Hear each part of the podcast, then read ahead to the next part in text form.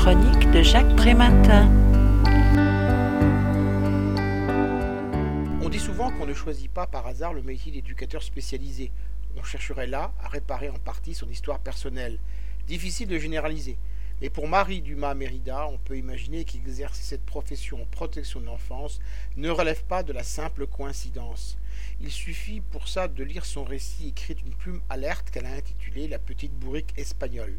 Elle remonte aussi loin que sa mémoire le permet, jusqu'au début de sa majorité. Il est précieux de recueillir ainsi les souvenirs d'une enfant devenue adulte, ne serait-ce que pour comprendre les mécanismes de la maltraitance psychologique. L'auteur raconte la relation destructrice que sa mère a tissée avec elle, tout en brutalité et en désamour. Toutes les tentatives de l'enfant pour capter l'attention, l'affection et la bienveillance de son parent sont l'une après l'autre vouées à l'échec. Des coups, elle n'en reçoit pas. Par contre, des humiliations répétées, la honte et la culpabilité, elle les a subies toute son enfance, portant ce traumatisme le reste de son existence. Ses souvenirs douloureux l'ont hanté, revenant à la surface à chaque période de fragilité qu'elle a pu traverser. Ce n'est qu'après le décès de sa mère que Marie Dumas Mérida a ressenti le besoin d'écrire pour exorciser le malheur et rendre hommage à tous les tuteurs de résilience lui ayant insufflé la force qui lui aura permis de réussir sa vie malgré tout.